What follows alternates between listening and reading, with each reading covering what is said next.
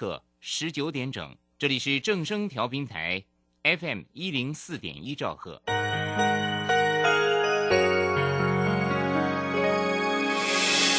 伤心的时候有我陪伴你，欢笑的时候与你同行，关心你的点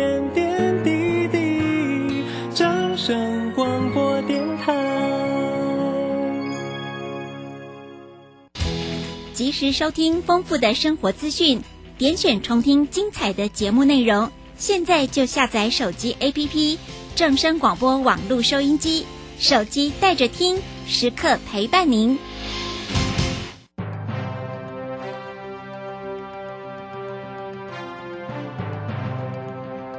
掌握趋势就是掌握财富，理财最怕人云亦云、道听途说。掌握最及时、最正确的资讯，是理财成功的重要关键。如何比别人早一步了解财经大小事，成为理财大赢家？欢迎收听由罗继夫为您主持的《财经早知道》。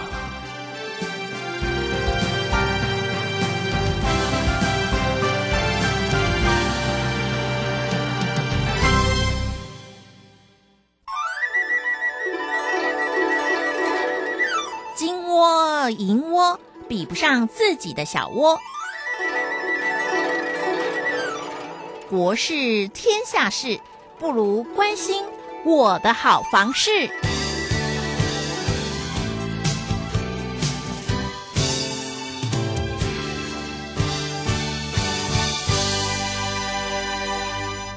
各位听众朋友，大家早安，欢迎来到财经早知道节目现场，我是主持人姐夫罗继夫。在今天我们礼拜三呢，我要进行的单元是。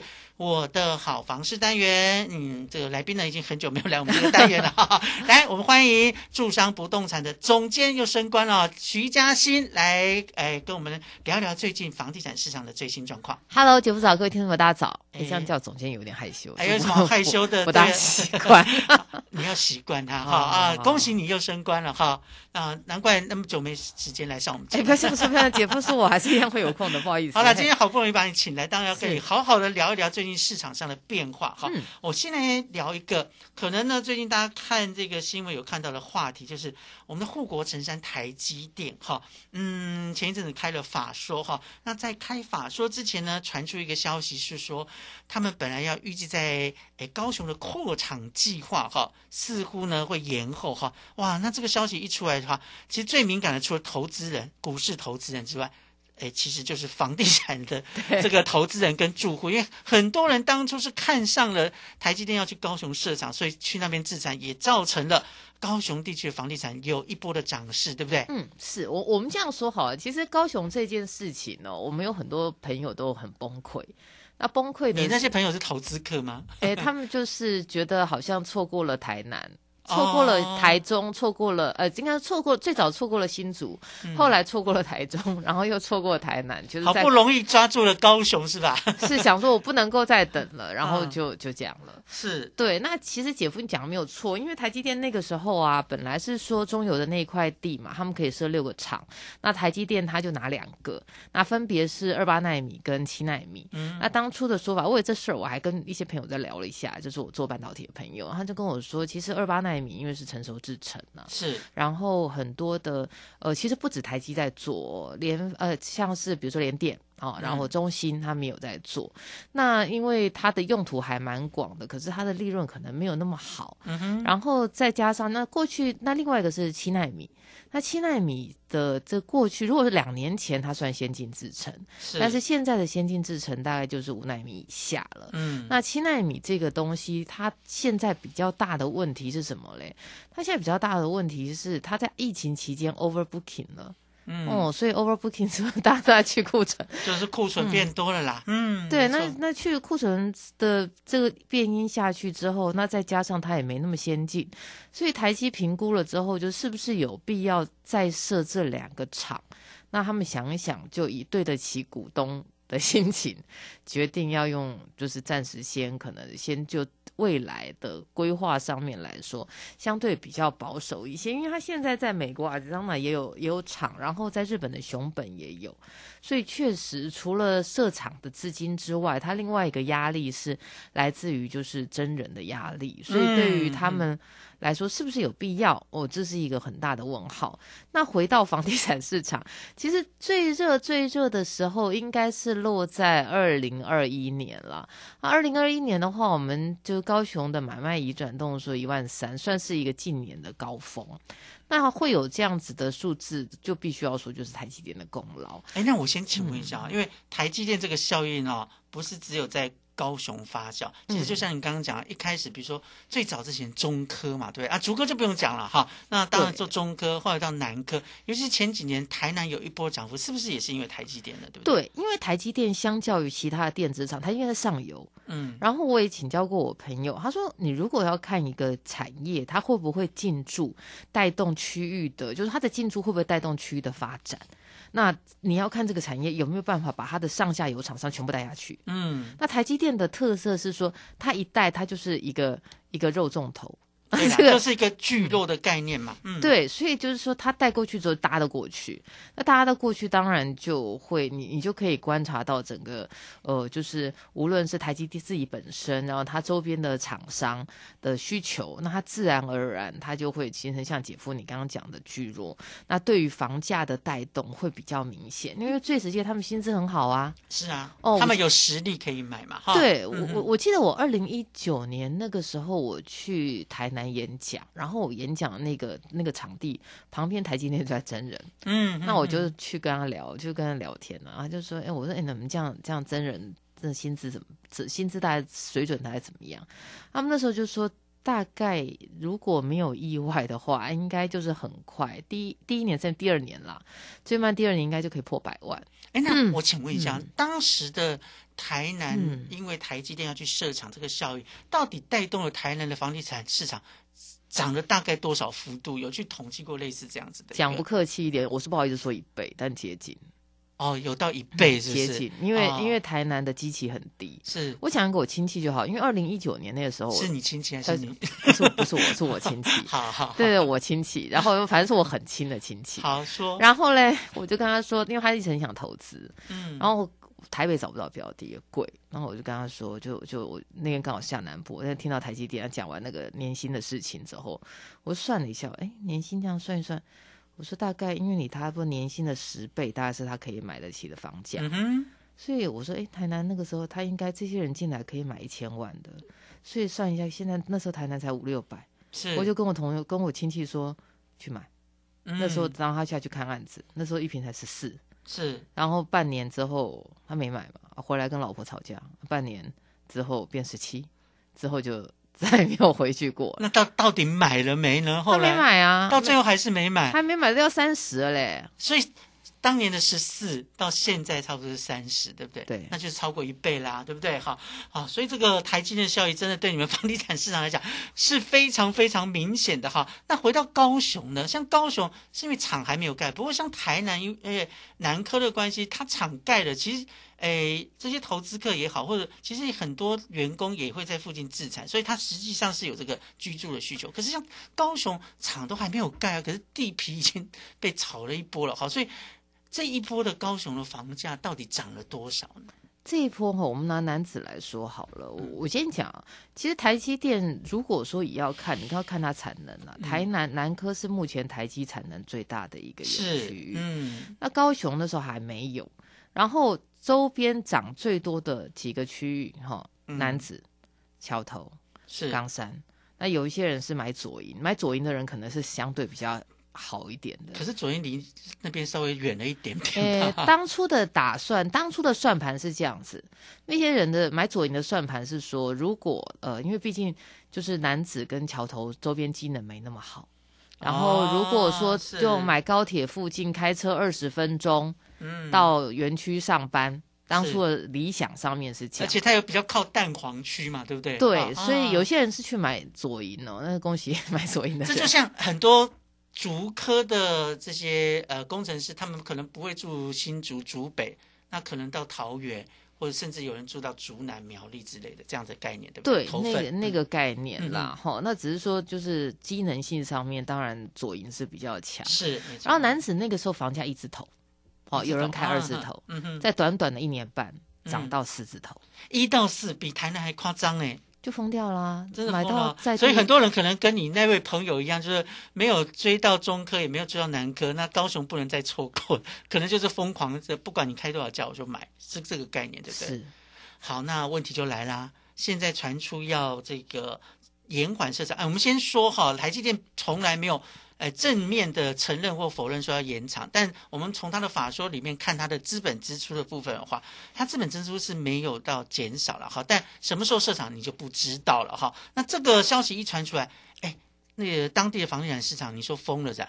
就是崩溃啊，怎么个崩溃法？来来来，具体一项呃描述一下。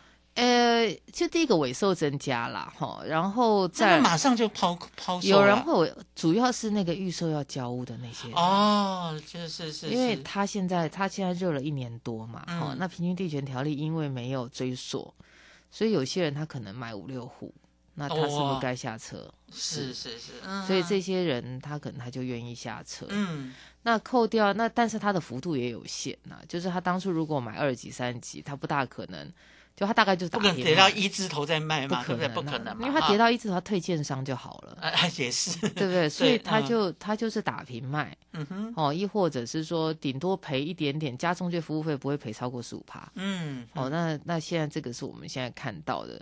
那整个高雄现在的交易量是有回温呢、也就是就回稳了、就是说不像过去那么热嗯。哦，它现在是稍微我们说凉一点，而且高雄有点倒霉的事情是高雄这现在房贷利率往上走嘛，啊啊啊，银行雨天收伞，你说贷款成数呃，贷款成数跟利率都相对比较哦，利率也，高，那是一定的嘛，哈，哦，对。是，哎，所以像现在你刚刚讲像桥头啦这些地方，真的价格有很明显的因为这个事件降下来嘛？就是如果是抛售，基本上我想价格会有一些空间可以谈吧。嗯，我我这样说好，房地产市场跟股票市场有一个比较不一样的事情，是我们抛抛抛不一定有人接。哦，有行无市，是的，嗯，所以有可能我今天价钱放在那边，然后我抛出去了，但没有人买，哦因为现在是降下来刀子，没有人接嘛。所以你是说它的价格基本上没有掉，可是卖的人变多了，是这样子？对，那这个是不动产市场的一个吊诡，就是我们在说啊，这市场状况不好，什么什么一类，有时候为什么会觉得哎价格没有反应？嗯一个很重要的原因就是因为价钱就嗯就没。有人成交。那台积电这个消息，就是它是延缓，它并没有说它放弃嘛，那放弃事情更多掉了哈，嗯所以他只是延缓，接下来他应该还是会去那边设厂，只是时间的问题。那这样子有必要现在就开始抛售吗？我的意思是说，如果哎真的是当初看中他们会去设厂，反正迟早有一天会设，不是吗？哎，这题我就不知道，这有点像是渣男的感觉，就我会 怎么我会爱你，但我不知道什么时候才要跟你结婚。你把台积电讲成渣男哎，没有没有没有，我是希望台阶不要成立，但是你不觉得这个说法很像，就是那个嗯爱情的那种，对，就是好，就是我懂你意思说对对对，要设场，但我没说什么时候要设啊，对不对？哈，对啊那这个可能就有更多的变数在其中，就是了对不对？对，所以这个是因为不动产哦，它的问它比较麻烦的事情有几个。第一个就是它在转手的这个过程里面会比较折腾呐、哦，嗯然后变现的速度不像股市那么快。然后第二个来说的话，你一有个什么风吹草动，还真没人来买。然后它也取决于银行的贷款，是所以种种因素你夯不啷当算下来，你就发现说，哎，好像好像没那么理想。那撇开台积电这个设厂效应啊，现在台湾全台湾来讲，有没有什么样的一个题材，就是跟比如说基础建设也好啦，或者说是重大交通建设啊，或者像这种哎设厂的效应有关的题材，在哪边有这样子的哎发酵的情况吗？还是都没有？目目前这样说好了，我嗯我觉得所有的园区话题就是点燃，呃，点燃的那个火苗，嗯点燃去去设建建设的一些火苗，因为很多地方都在设园区嘛，对不对？哈，对像我的家乡苗栗，现在也多了很多园区哎，在。苗栗很棒了，苗栗现在已哎，经不要因为在我面前讲这种话，你要你要客观陈述哦因。为因为我前阵去新竹演讲，然嗯后、然后其实现在桃竹苗整个就是一个叫做科技大聚落的那那个概念，倒是那倒是真的啦。啊对那你看哦，桃园两百万嘛，嗯然后那个新竹县市加起来了一百多，然后嗯苗栗大概五十、是，那现在就是整个市场的会有一个外溢效应，沿着竹科的外溢效应，对对就是哎，有些人都是新竹在真的啦，你去住竹北真的很贵啦。欢迎来我家乡苗栗，现在至少房价还没有很贵。诶可是这样讲一讲，会不会这个到时候我们苗栗的房价又被炒 炒上去？房价已经起来了，哦，已经起来了，已经起对对对对来了。他们现在头你份竹南那边好像你现在透天没一千二，没有透天呢，啊，真的哈。所以就觉得有点恐怖。好了好了，还是不要做这样呼吁好。对对对，我我们刚刚讲讲到啊讲到那个重大建设了，嗯，重大建设，目前现在比较有重大建设亮点的，比如说台中哪里哦？水南。哦，那个生态园区对不对？对，那因为现在台中大家话题上面比较多的会集中在就是。呃，为什么讲水南？因为水南其实靠近七期，呃，靠近那个七期嘛，所以好它会有一些话题我。们先休息一下。哎，我前一阵子才刚好去参观水南的这个生态园区啊，那时候呢，哎，导览人就有告诉我们说，哦，周围的房地产现在都一百起跳，我听得下巴都快掉下来了哈。想想看，我现在住的地方啊，这个不要讲一百了哈，呃，比我临近的地方哦都还要不如。好，我们先休息一下，待会再回到节目现场来跟大家聊聊房地产最新的状况。当烟雾随晨光飘散，枕畔的湖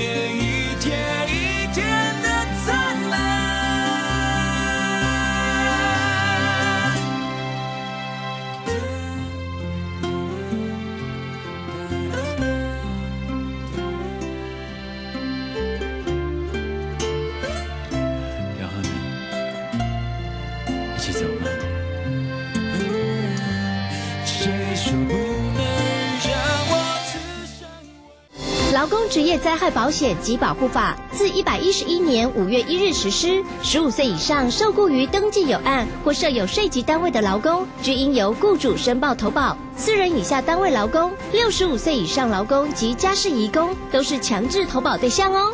提醒雇主应于员工到职当日申报投保劳工保险、就业保险及职灾保险，否则将有相关罚则适用，并依法公布雇主违规事由。劳动部劳工保险局广告。你有多久没有回家了？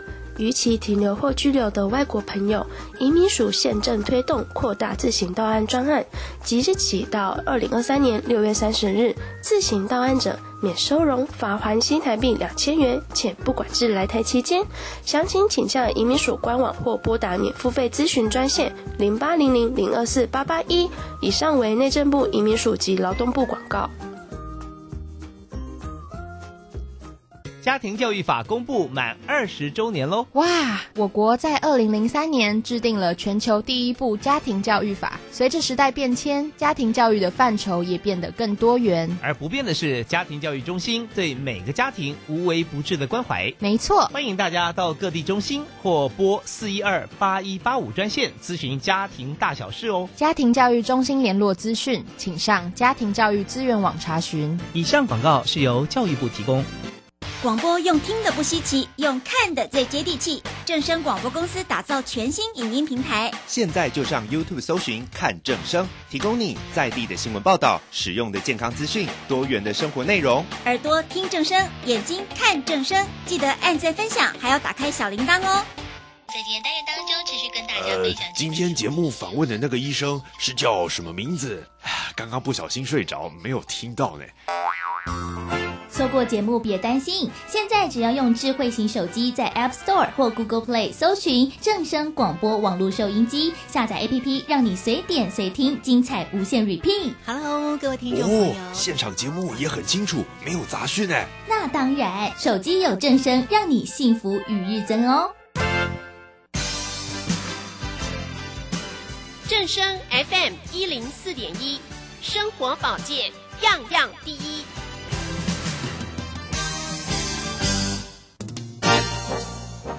财经早知道，理财我最照。所有财经大小事，全在 FM 一零四点一。财经早知道，这里是正声台北调频台 FM 一零四点一，欢迎回到财经早知道节目现场，我是主持人姐夫罗继夫。今天在礼拜三，我的好房事单元，我们邀请到来宾呢是嗯，已经有段时间没有来跟我们聊聊房地产市场的。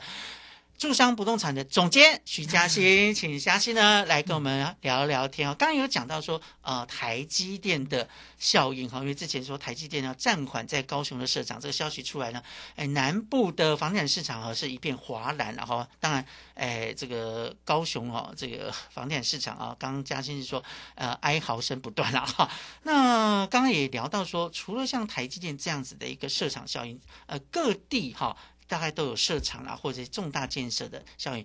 嘉欣刚刚说了，好，现在大家比更关注的一个地方叫做台中的水南地区，对不对？嗯，对，因为以水南来说的话，它是我们刚刚在前面也在讲，它其实也是在西屯区，嗯，然后靠近七期。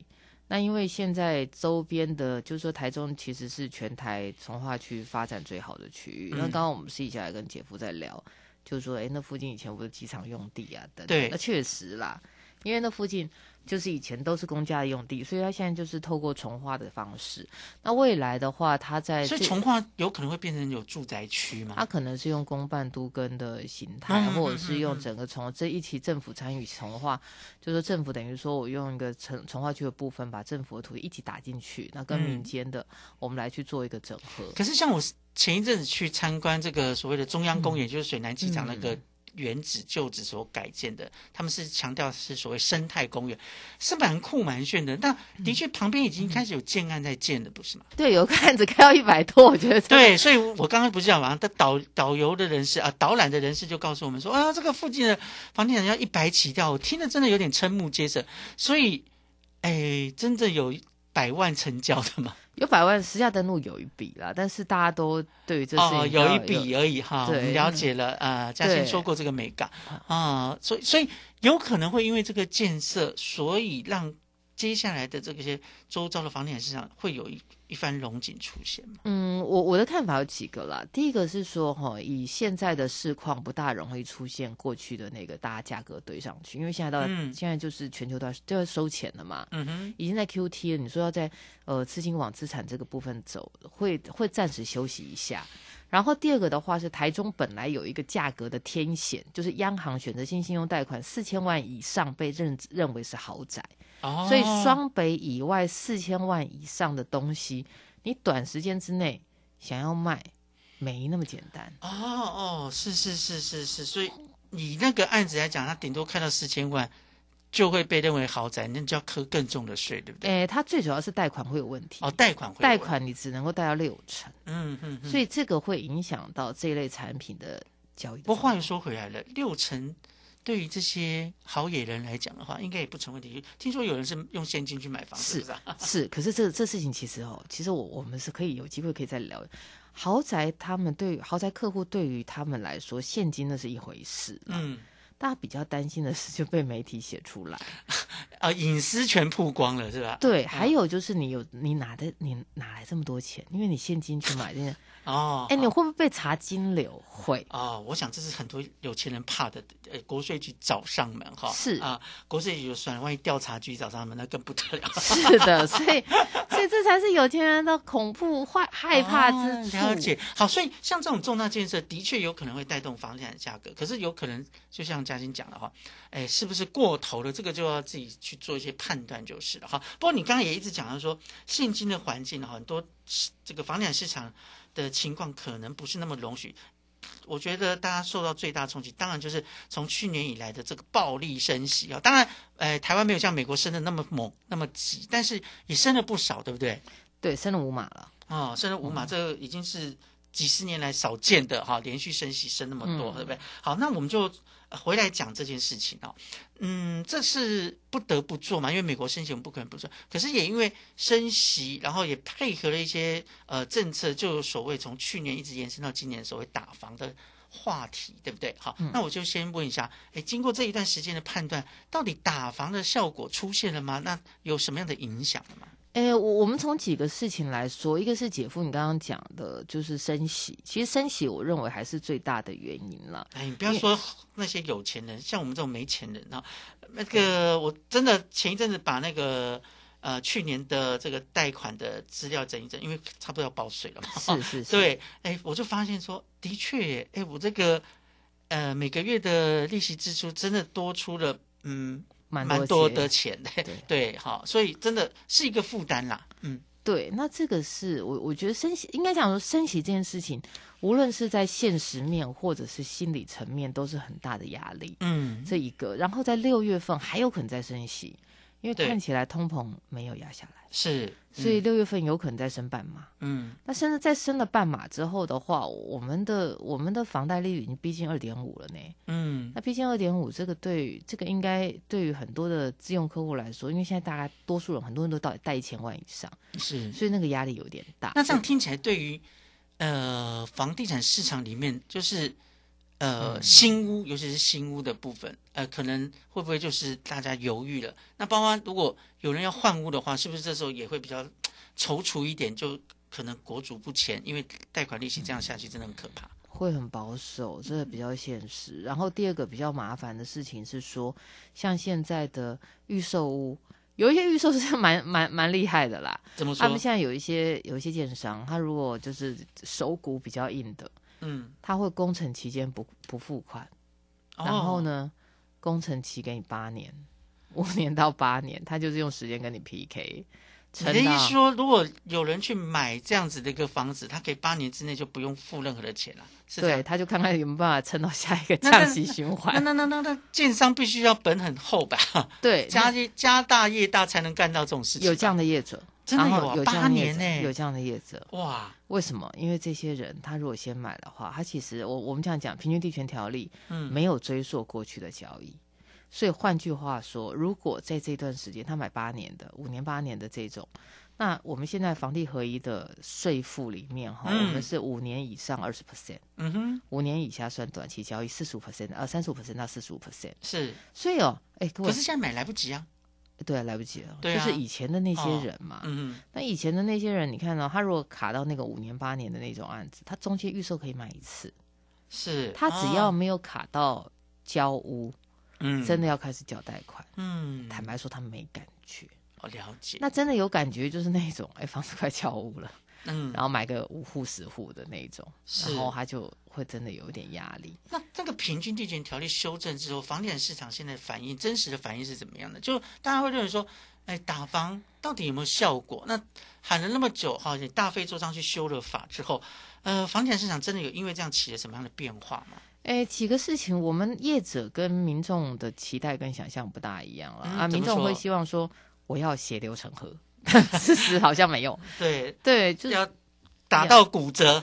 对，但但我相信现在去看房子，听众朋友应该没有感受到价格跌很凶了。有跌吗？有有跌，一定觉得有跌。那幅度大概是抓在多少？大概就五趴十趴，没感觉，连一层都没有啊，没感觉。那真的没感觉，那这打防效果就没有效就是果，没感觉。但是你嗯会觉得、哦，好像好像没好像没有这么严，没有像以前那么疯了。嗯嗯嗯。好、这个是我们现在观察到的。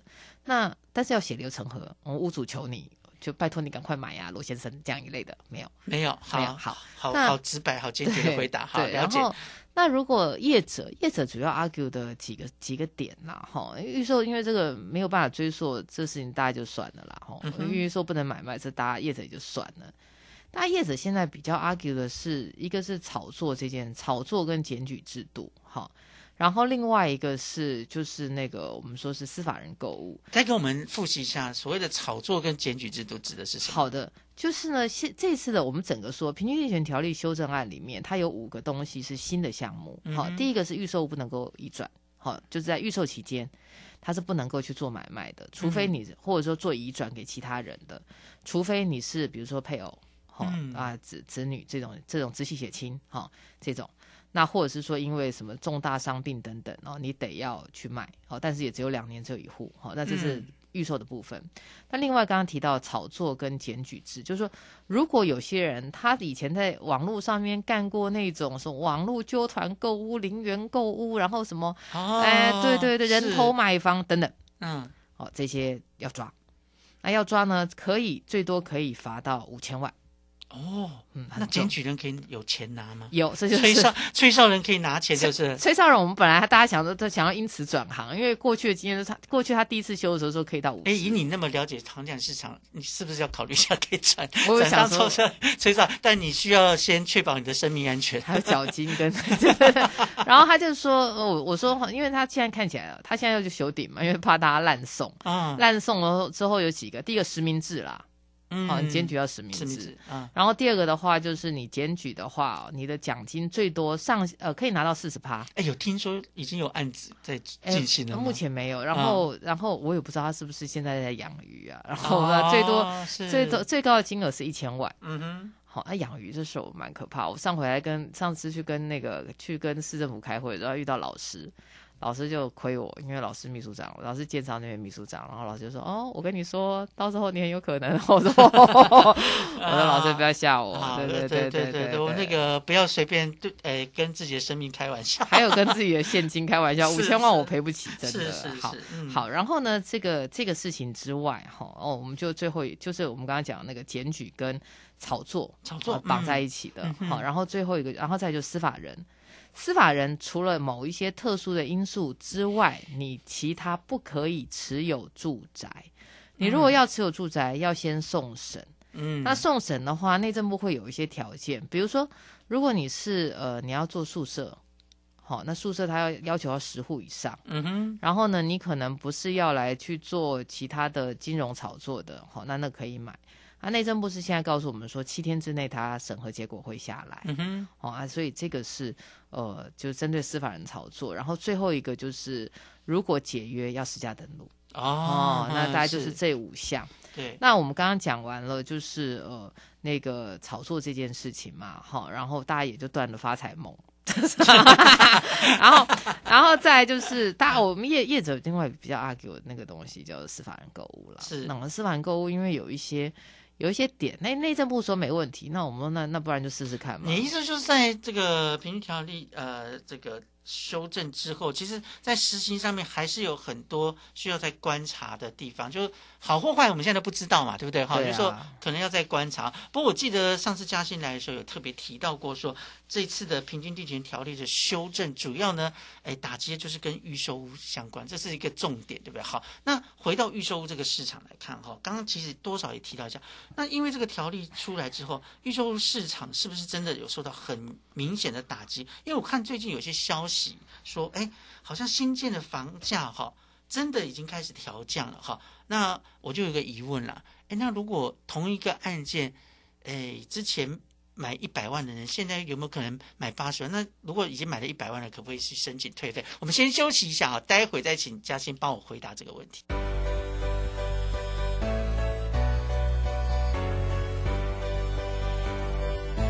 光线刚点亮天边，不想睡，那就睁大双眼窗外。谁说不太美？多一眼，荒野变成乐园。想约谁？谁荒癫？为何不提个冒险？白天做梦不用觉得抱歉，还有一个世界，入口就在脚边。别独占，